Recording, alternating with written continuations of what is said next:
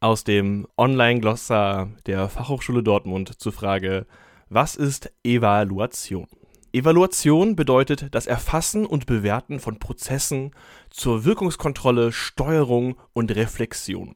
Für eine Evaluation werden also Daten methodisch organisiert erhoben, systematisch dokumentiert, um die Untersuchung, das Vorgehen und die Ergebnisse nachvollziehbar und überprüfbar zu machen.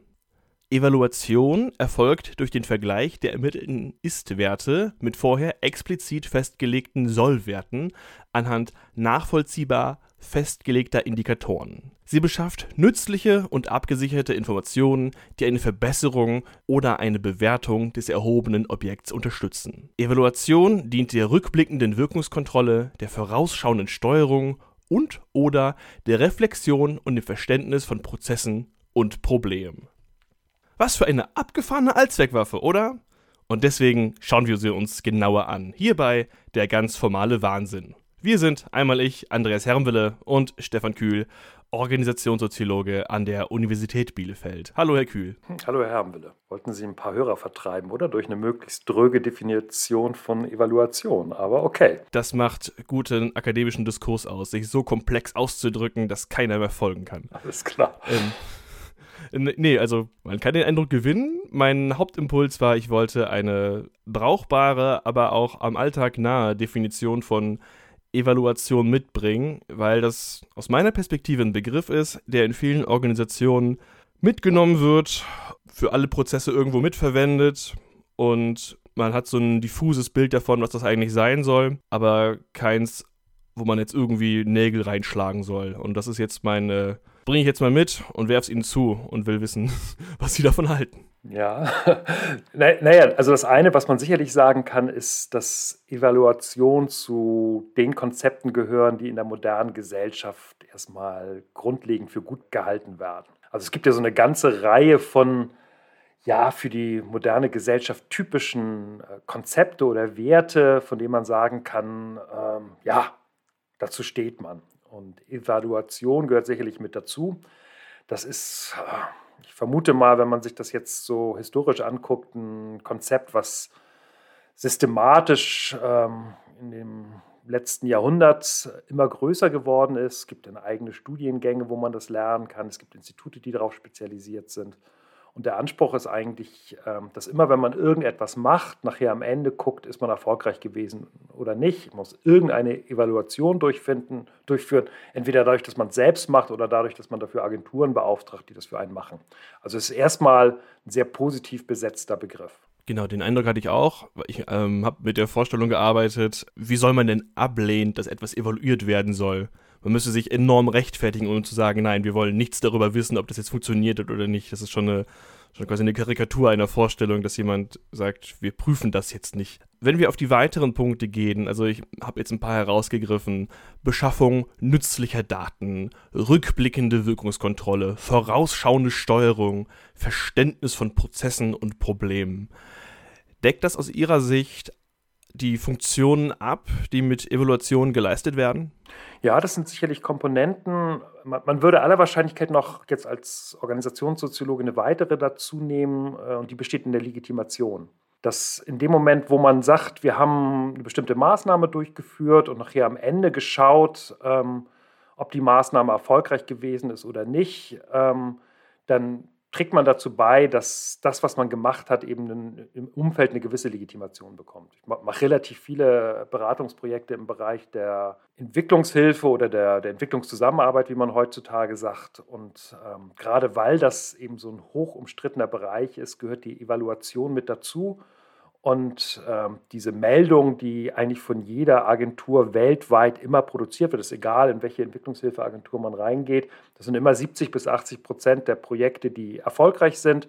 Die dienen eben dazu, dass ähm, Entwicklungshilfe entsprechend äh, positiv nach außen dargestellt werden kann. Es darf nicht mehr sein, weil mehr würde bedeuten, dass äh, ja, es muss irgendwas scheitern, ne? Ja, ja, ja, genau. Also faktisch ist es so, dass man sich Entwicklungshilfeprojekte anguckt, dass die häufig nicht so rund laufen, wie man sich das vorstellt. Das heißt, man würde sich, un, es wäre unplausibel, wenn man da von 100 Prozent sprechen würde. Aber wenn irgendeine Agentur sagt, weniger als die Hälfte unserer Projekte ist erfolgreich, dann würde sie halt enorme Legitimationsprobleme bekommen. Und deswegen ist das wie durch so ein magisches Gesetz, liegt das immer so zwischen 60 und 80 Prozent der Projekte, die erfolgreich sind. Das finde ich sehr spannend, dass man das darstellen muss, wie weit man erfolgreich ist, aber es ist ja auch völlig naheliegend. Ähm, Sie haben in Ihrer Kolumne zum Thema Evaluation diesen Punkt auch beschrieben, ähm, dass äh, Legitimation wichtig ist. Sie grenzen das äh, ab zu einem anderen großen äh, Komplex, nämlich Lernen. Und diese beiden Pole würden sich quasi gegenüberstehen. Ich schlage vor, wir, auch wenn wir gerade einen kleinen Ausflug schon in Legitimation gemacht haben, würde ich gerne vorher noch auf äh, die Funktion des Lernens schauen, weil das ähm, wieder, glaube ich, näher am Alltagsverständnis ist, wofür Evaluation quasi dienen kann, nämlich man schaut sich einen Prozess an, schaut, was hat gut funktioniert, schaut, was hat weniger gut funktioniert und dann verbessert man ihn halt, respektive man lernt. Sie haben dabei in dieser Kolumne einen spannenden Satz, den ich gerne zitieren würde, und der ist, Lernen wird häufig durch einen Impuls ausgelöst, der es erschwert, die Strukturen so beizubehalten, wie sie bisher gewesen sind. Das finde ich im ersten Moment einleuchtend. Wie gesagt, es geht darum, man prüft, das war gut, das kann besser werden. Und besser werden heißt natürlich, es muss sich was verändern. Wie hängt jetzt genauer dieser Impuls zur Veränderung mit der Evaluation zusammen? Naja, also in, in, dem Moment, wo man eine Evaluation ernst meint und sagt, äh, wir gucken uns jetzt ganz neutral von außen an, ob äh, das funktioniert hat oder nicht funktioniert hat, wie wir uns das vorgestellt haben, und man dann zu Ergebnissen kommt, die zeigen, dass es Probleme gegeben hat, dann hat man ja kaum eine andere Möglichkeit, als in irgendeiner Form darauf zu reagieren. Also Organisationen sind extrem schwach darin zu sagen, da läuft das nicht so gut, wie wir uns das vorstellen. Und dann zu sagen, macht aber nichts, wir behalten das trotzdem bei. Das heißt, in dem Moment, wo man den Lernimpuls bei der Evaluation stark macht, führt das automatisch in Organisationen dazu, dass ein Druck entsteht, an den bestehenden Strukturen irgendetwas zu verändern. Das heißt, ähm, die Lernkomponente von Evaluation hat in der Regel auch eine Strukturveränderungskomponente. Und ähm, da muss man halt immer gucken, wie stark eine Organisation überhaupt in der Lage ist, ähm, so ein Lernen zu ertragen und ähm, ob das mit den mikropolitischen Konstellationen in der Organisation überhaupt zusammenpasst. Aber in dem Moment, wo man das ernst meint, ähm, führt das in der Regel zu einer Veränderung der Strukturen von Organisationen. Wer lernt hier eigentlich? Also wir gehen gerade von der Organisation aus, die ihre Strukturen anpasst. Normalerweise verbindet man Lernen jetzt aber mit Personen oder jetzt den Mitgliedern, wo finden wir in diesem Punkt den, den Lernprozess? Wer muss sich eigentlich verändern nach einer Evaluation? Das ist jetzt sicherlich für, für Nicht-Soziologen, Nicht-Soziologinnen nicht sofort eingängiger Gedanke. Aber das, was, was relevant ist in dem Zusammenhang, ist das Lernen von Organisationen, nicht das Lernen von Personen. Das kann man ganz häufig nachvollziehen. Also in, in dem Moment, wo ich dann selbst in Projekten drin bin und wird häufiger gerufen, um zu gucken, woran liegt es eigentlich, dass irgendetwas schief läuft. Da findet automatisch ein individuelles Lernen von mir statt. Ähm, aber dieses individuelles Lernen bedeutet nicht, dass auch die Organisation automatisch anfängt zu lernen, sondern ganz häufig eben nicht. Ähm, das heißt also, das, was interessant ist, ist, ob, ob eine Evaluation dazu führt, dass insgesamt es zu einer Strukturveränderung innerhalb der Organisation kommt. Und dann sind die Veränderungen der Lernprozesse von Organisationsmitgliedern häufig erst, erst rückwirkend. Die kapieren erst in dem Moment, wo die Organisation ihre Struktur ändert, dass da jetzt eigentlich gerade in irgendeiner Form auch ein Lernprozess stattgefunden hat und passt sich dann auch manchmal jedenfalls diesen Strukturveränderungen der Organisation an. Also uns interessiert als Soziologen eben vorrangig das Lernen der Organisation, was eben nur sehr lose gekoppelt ist mit dem Lernen von Organisationsmitgliedern. Wenn man mit Hilfe einer Evaluation einen Lernprozess auslösen will und dafür sorgen will, dass sich Strukturen in einer Organisation verändern. Ich frage mal platt, wie stiehlt man das am besten ein? Ja, gemeine Frage, gemeine Frage. Ähm, also das Problem ist, dass entgegen aller Lernrhetorik, die Organisationen auf ihrer Schauseite verbreiten, Organisationen eigentlich erstmal lernresistent sind. Also es gibt sowas wie eine Status Quo-Orientierung in Organisationen, gegen die man eigentlich anarbeiten muss, wenn man in irgendeiner Form einen Veränderungsprozess ansetzen möchte. Und eine Erfahrung, jedenfalls die ich gemacht habe, ist, dass es häufig nicht viel bringt, mit so einer Erkenntnis zu kommen und zu sagen, ah, ich habe hier übrigens was rausgekriegt über eure Organisation. Ähm, das ist jetzt wirklich richtig provokant und richtig interessant. Fangt mal an zu lernen und euch darüber Gedanken zu machen. Dann springt in der Regel das Immunsystem ganz schnell an und die Organisation stellt auf stur und man kommt mit dem, mit dem Impuls eigentlich überhaupt nicht in die Organisation ran. Haben Sie dafür ein noch präziseres Beispiel? Es klingt wie, als hätten Sie dazu eine persönliche Erfahrung, wo Sie das versucht haben. Naja, im, im Prinzip ist, ähm, ist das eigentlich die Situation, die wir als Organisationssoziologen in ganz vielen Projekten haben. Dass wir sehr viele Aspekte sehen, die für Organisationen ähm, nur sehr, sehr schwer zu verarbeiten sind. Also ich, ich, kann mal ein Beispiel bringen aus einem Projekt, was ich bei der Bundeswehr durchgeführt habe. Da ging es um die Frage von, von der Nützlichkeit von brauchbaren Illegalitäten, zum Beispiel bei äh, verdeckten Lagern, wo ähm, ja, irgendwelche Sprengstoffe und Munition ähm, versteckt werden. Nicht, weil man das für private Zwecke verwenden möchte, sondern weil die Nachlieferung von Ersatzteilen so problematisch bei der Bundeswehr ist, dass man diese schwarzen Lager braucht, um überhaupt einsatzfähig zu sein. Und da erkennen wir als Soziologen erstmal die Funktionalität und in so einem kleinen Privatgespräch würde auch jeder Soldat, jede Soldatin sagen, ja, so ist das auf alle Fälle. Aber in dem Moment, wo man jetzt versuchen würde, bei der Bundeswehr oder bei jeder anderen Armee, da unterscheidet sich die Bundeswehr nicht, bei jeder anderen Armee ähm, anfangen würde, das zu thematisieren in der Organisation, wäre die Organisation gar nicht in der Lage, das überhaupt zu verarbeiten, weil man weiß, dass in dem Moment, wo diese Praxis bekannt wird, man ja offiziell als Vorgesetzter was dagegen machen müsste. Das heißt, jeder hat dieses Wissen in der Organisation, aber man kann nicht drüber reden. Und wenn ich jetzt als Organisationssoziologe mich hinstelle und sage, übrigens, hier ist eine Lernchance, ich habe hier was, das könnte für euch sehr relevant sein, das müsst ihr in irgendeiner Form geschickter managen, als ihr es vielleicht im Moment gerade macht, dann reagiert die Organisation mit dem Immunsystem und sagt, nee, sowas existiert bei uns nicht. Das heißt, man muss sich dann Strategien überlegen, wie man in so homöopathischen Dosierungen die Erkenntnisse, die man hat, äh, in die Organisation einspielt, sodass sie in der Lage ist, damit äh, auch zu arbeiten. Weil ansonsten hat äh, eine Evaluation oder auch eine Begutachtung überhaupt gar keine Effekte in der Organisation. Das heißt, eine Evaluation, die zu großflächig ansetzt und quasi zu große Erkenntnisse bringt, ist ineffektiver als eine, die kleinschrittig arbeitet und sich Prozesschen und Problemchen anschaut. Ich würde das sogar noch schärfer sagen. Eine Evaluation, die eine Organisation wirklich so beschreibt, wie sie ist, ähm, würde vom Immunsystem der Organisation automatisch abgestoßen werden, weil sie nicht in der Lage ist, diese Information zu verarbeiten.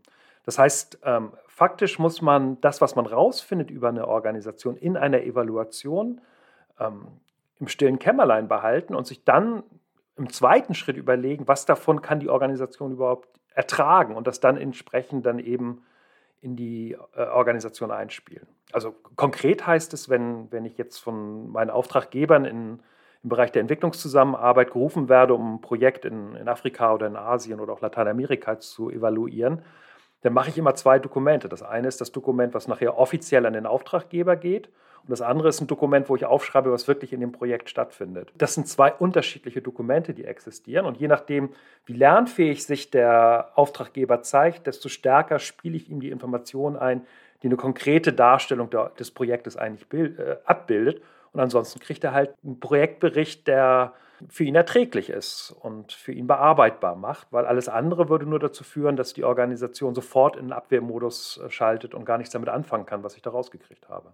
Kann man das tatsächlich auf alle Formen von Organisationen anwenden? Das klingt wie, also machen wir ein bisschen, viel, bisschen mehr Wertung hier rein, aber es klingt ja wie ein furchtbares Dilemma. Man hat entweder die Chance, die Organisation anzulügen oder so viel Wahrheit rauszulassen, weil wenn man mit der Wahrheit kommt, dann wird man als Überbringer der Botschaft quasi geköpft. Also trifft das Ihrer Erfahrung nach quasi immer zu? In gewisser Art und Weise ja. Also es gibt einen sehr guten Schutzmechanismus dagegen, um in dieses Problem nicht reinzugeraten.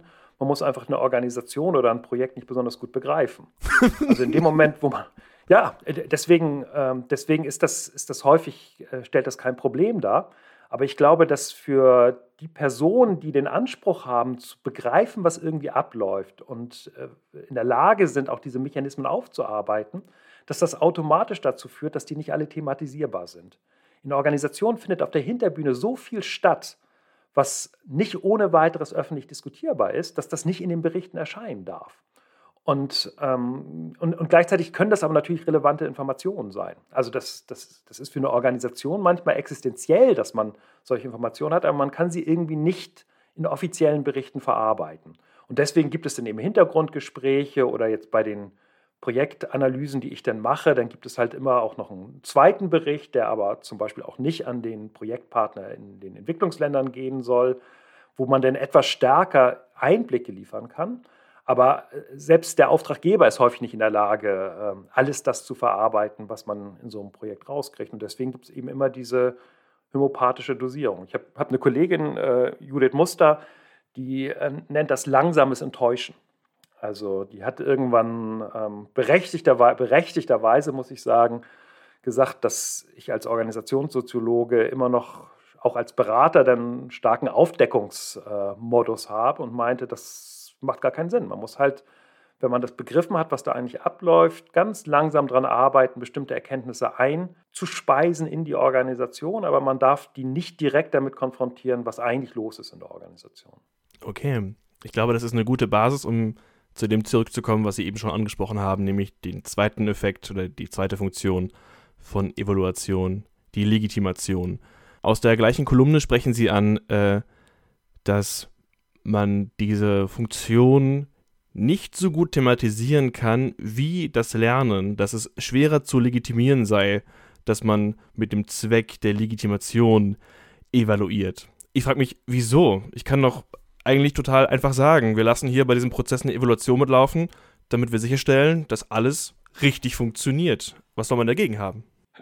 Nee, man kann es halt nicht nach offen nach außen kommunizieren, weil es eben der Logik der Evaluation entgegenläuft. Also wenn man eine Evaluation macht, dann suggeriert man ja immer mit, dass es wirklich um eine objektive, distanzierte Bestandsaufnahme geht, wo die, die wirklich zentralen Punkte rausgearbeitet werden müssen. Und der Legitimationsaspekt von Evaluation, äh, der befindet sich im, im, Latenzbereich. Den kann man, hat eine ganz wichtige Funktion, ist ganz wichtig, aber man kann das so nicht offen kommunizieren. Das heißt, es gibt dann ähm, häufig in der Interaktion sehr geschickte ähm, Tonspuren, womit kommuniziert wird, dass man ein bestimmtes Ergebnis dabei rauskriegen möchte. Und das kann man natürlich dem Evalu Evaluator oder den, der Evaluatoren, wenn die von außen kommt, nicht so ganz direkt in den Auftrag mit reinschreiben. Aber es wird dann schon mitkommuniziert, dass zum Beispiel bei einer Projektprüfung dann gesagt wird, naja, wir würden übrigens ganz gut es finden, wenn das am Ende dann auch eine positive Einschätzung des Projektvorhabens äh, beinhalten würde, weil wir aus den und den Gründen das entsprechend brauchen. Wir können Ihnen das selbstverständlich nicht vorschreiben, aber es wäre gut, wenn sowas rauskommen würde. Da glaube ich, gibt es fast zwangsläufig den Mechanismus, dass diese Legitimationsfunktion, die bei Evaluation ganz häufig eine Rolle spielt, dass die nicht direkt kommuniziert werden kann. Man kann das auch danach nicht sagen. Wir haben die Evaluation in Auftrag gegeben, um ein bestimmtes Vorhaben zu legitimieren oder im Nachhinein ein bestimmtes Vorhaben zu rechtfertigen. Das würde ja den ganzen Evaluationsprozess und damit auch die Legitimation, die dadurch produziert wird, ad absurdum führen. Ja man kann nicht sagen, wir haben das gemacht, um zu stabilisieren. Ja, es, es, klappt nur quasi als Ergebnisverkündung, ne? Als ähm, wir haben evaluiert und wir haben festgestellt, es ist alles gut, aber man kann nicht sagen, dass man mit diesem Ergebnis quasi schon an den Start gegangen ist, sondern dann wird man sich als, als Schauprozess selbst delegitimieren.